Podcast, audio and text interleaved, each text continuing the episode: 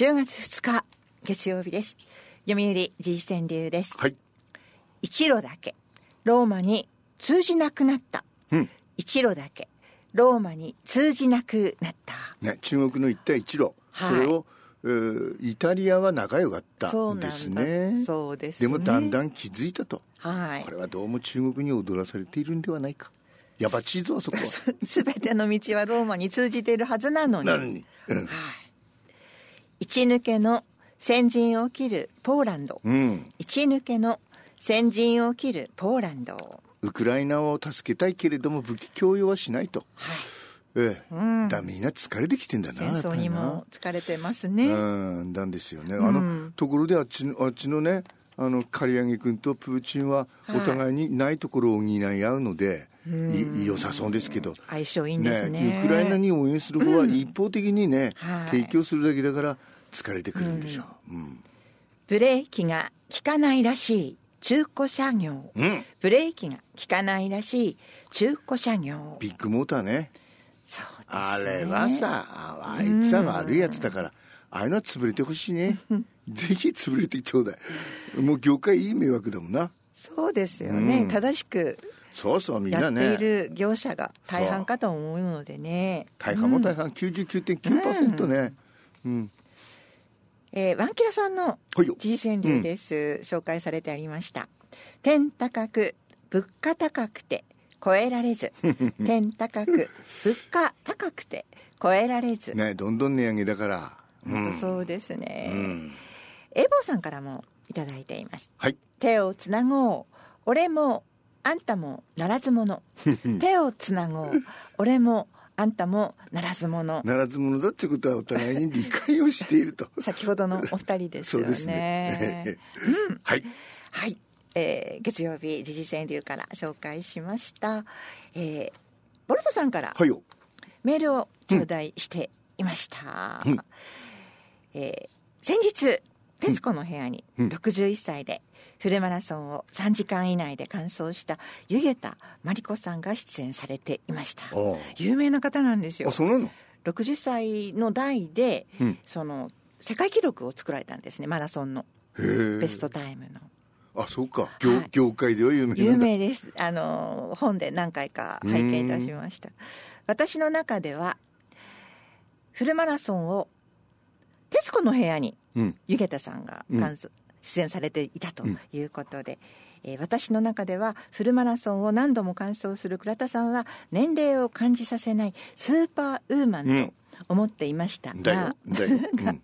先日の『徹子の部屋』を見て、うん。湯桁さんはウルトラスーパーウーマンがいたと。思いましたとうん。いうこと時間がすごいんでしょ？なんですね。うんはい。高校の先生をえ退職された後も引き続きうんあの走り続けてらしたと。そっか。いうことなんですね、もうボルトさんからはあのアップルマラソン1 0キロ倉田さんは余裕とは思いますがファイトですと頂戴していましたが、余裕でしょ？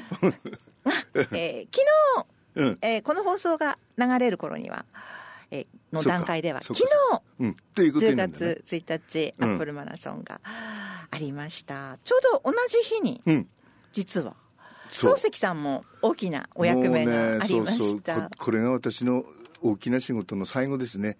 え東北川柳連盟大会 in 弘前と。はい本当はね、あの青森県の番号だから青森青森でやればいいんでしょうけどみんな来る人たちもね、はい。でもおオラが主催なのでひ弘前ですよ。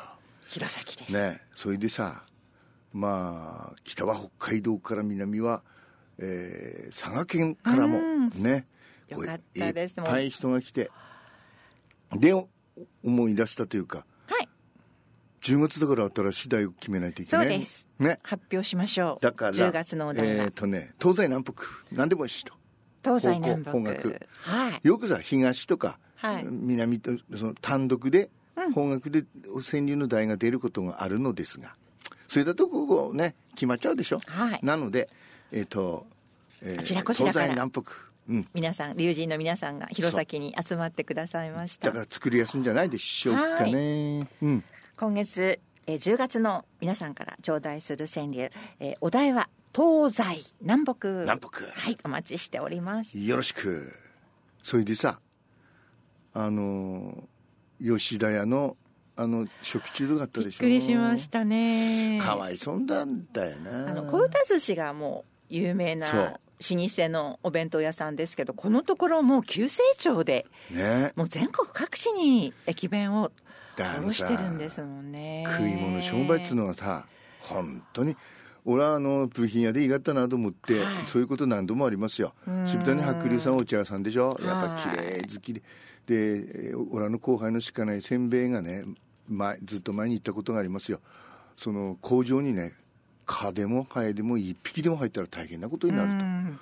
うん食べ物を扱ってるねと大変ですよね。ねもうだからね。あれだけその急成長しなければ、うん。その食中毒の被害もここまで大きくならなかったとは思うんですけども。やっぱりちょっと仕入れたりするとね自分のとこだけじゃなくて、ね、全国なのでもう,、もう全国ニュースで報道されやましたもんっぱりさ、ねうまい匂いに虫は来るし今のやつはまあ虫じゃないけれど、はい。ねまあどうなんですかね。ね。うん。えーずずっと昔の古い話ですけどね。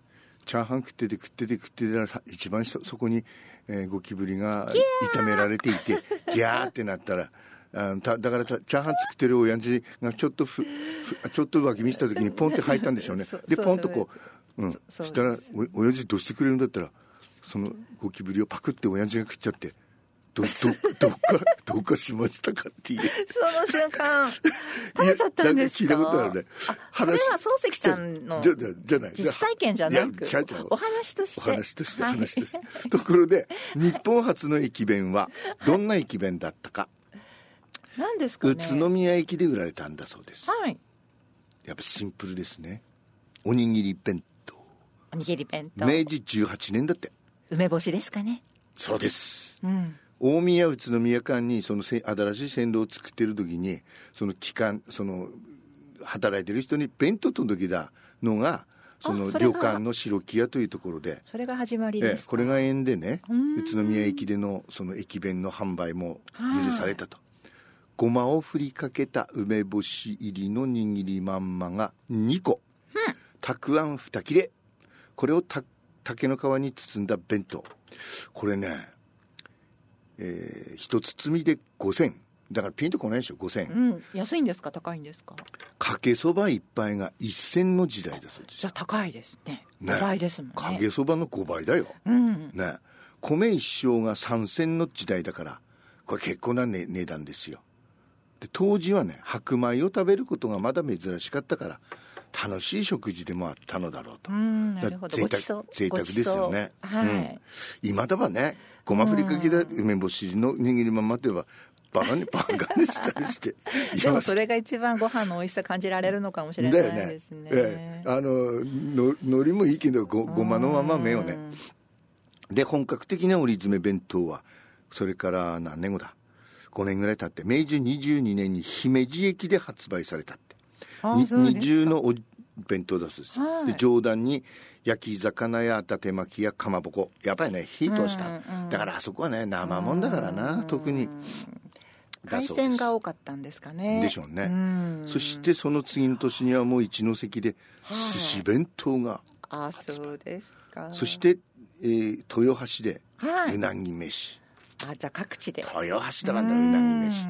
そして明治のう末頃になると本当ハムサンドイッチなどはい洋風化していくんですね。これは高かったろうね。ハムサンドイッチ。横川駅でしたっけ？峠の釜飯もああれも有名ですよね。だよね。あれ釜邪魔でね よく持って帰ってきたもんだよね。えまあ駅弁の楽しさははい。ね。だからあの、うん。東京駅に行くとあのえでっかい会場に駅弁が全国のいっぱいバーっとねそうですね。ええ東京駅に行くともう全国各地の駅弁が大体でも決ま決まってるけどね。うん。ええ漱石さんは必ずあれですか？新幹線に乗られる前に買われることが多いですか？多いですね。多いですね、多いです、えー、大体ほらき大体深川弁当とかさあさりあさりご飯でしょ、大体決まってるな。あとなんだっけ崎陽軒のシューマイ。シューマイ。イそれそこには必ず缶ビールがつく。当然でしょう。まマストアイテムです、ね、あしばらく乗ってないね。まあ来年のあの楽しみにとっておきます。はい、はい。それでは時間です。プラスワンです。レターメンいいでしょう。二週目ですね。で今週も誰でも知っているう曲をかけますが今日のはオリビア・ニュートン・ジョンの初の全米ナンバーワンヒット1974年の曲。はいレターメン愛の告白 I honestly love